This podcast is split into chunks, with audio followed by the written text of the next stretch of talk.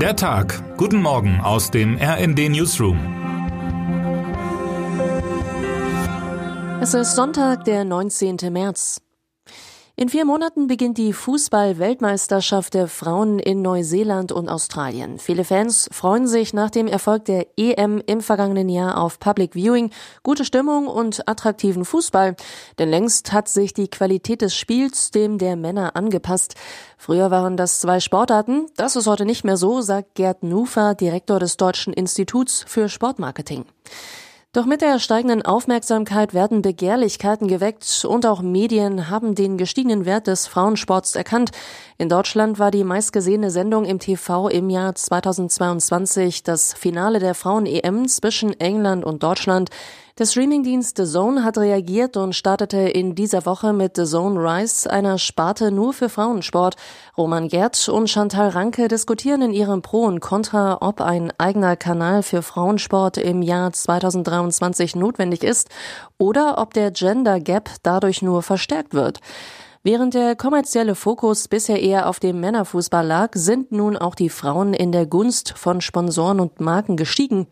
Das stellt DFB und FIFA, aber auch Spielerinnen und Organisationsteams vor Herausforderungen. So hat sich die FIFA nach starker Kritik davon verabschiedet, die Tourismusbehörde von Saudi-Arabien als Sponsor zu wählen.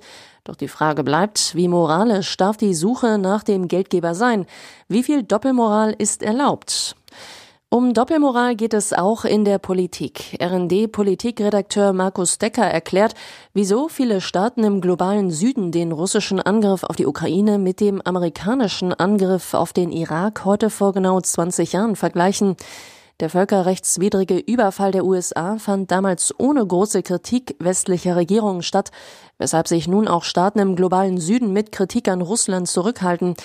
Die Doppelmoral von 2003 schlägt 2023 wie ein Boomerang zurück, sagt Politikwissenschaftler Carlo Massala. Apropos Krieg in der Ukraine, während Kreml-Chef Putin überraschend auf die vor gut neun Jahren annektierte Halbinsel Krim gereist ist, gibt es für Menschen in Deutschland Hoffnung.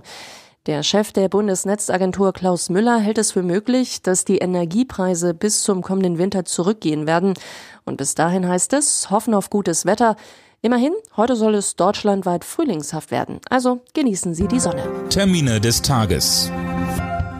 Am 9. März stürmte Philipp F. in ein Gebäude der Zeugen Jehovas in Hamburg und erschoss sieben Menschen, verletzte neun schwer und nahm sich selbst das Leben. An diesem Sonntag nimmt Hamburg in einem ökumenischen Gedenkgottesdienst Abschied von den Opfern des Amoklaufs. In der Hauptkirche St. Petri laden die großen christlichen Kirchen ein. Die Zeugen Jehovas hatten einen separaten Trauergottesdienst am kommenden Wochenende angekündigt. Kanada schafft etwas, was Deutschland gerne schaffen würde. Durch Einwanderung wird dem Fachkräftemangel entgegengewirkt. Heute machen sich Bundesinnenministerin Nancy Faeser und Bundesarbeitsminister Hubertus Heil auf den Weg nach Ottawa und Toronto, um über Einwanderung, Arbeitsmarkt und öffentliche Sicherheit zu sprechen. Wer heute wichtig wird. Vor einigen Monaten schockierte die britische Regierung mit dem Vorhaben, Asylsuchende nach Ruanda abzuschieben. Das soll Menschen davon abhalten, Schutz in Großbritannien zu suchen. Heute spricht Innenministerin Suella Braverman in der Hauptstadt Kigali mit Verantwortlichen, um das gerichtlich blockierte Projekt doch noch auf den Weg zu bringen. Und jetzt wünschen wir Ihnen einen guten Start in diesen Sonntag. Text Miriam Keilbach, am Mikrofon Alina Tribold und Dennis Braun. Mit rnd.de, der Webseite des Redaktionsnetzwerks Deutschland, halten wir Sie durchgehend auf dem neuesten Stand. Alle Artikel aus diesem Newsletter finden Sie immer auf rnd.de slash der Tag.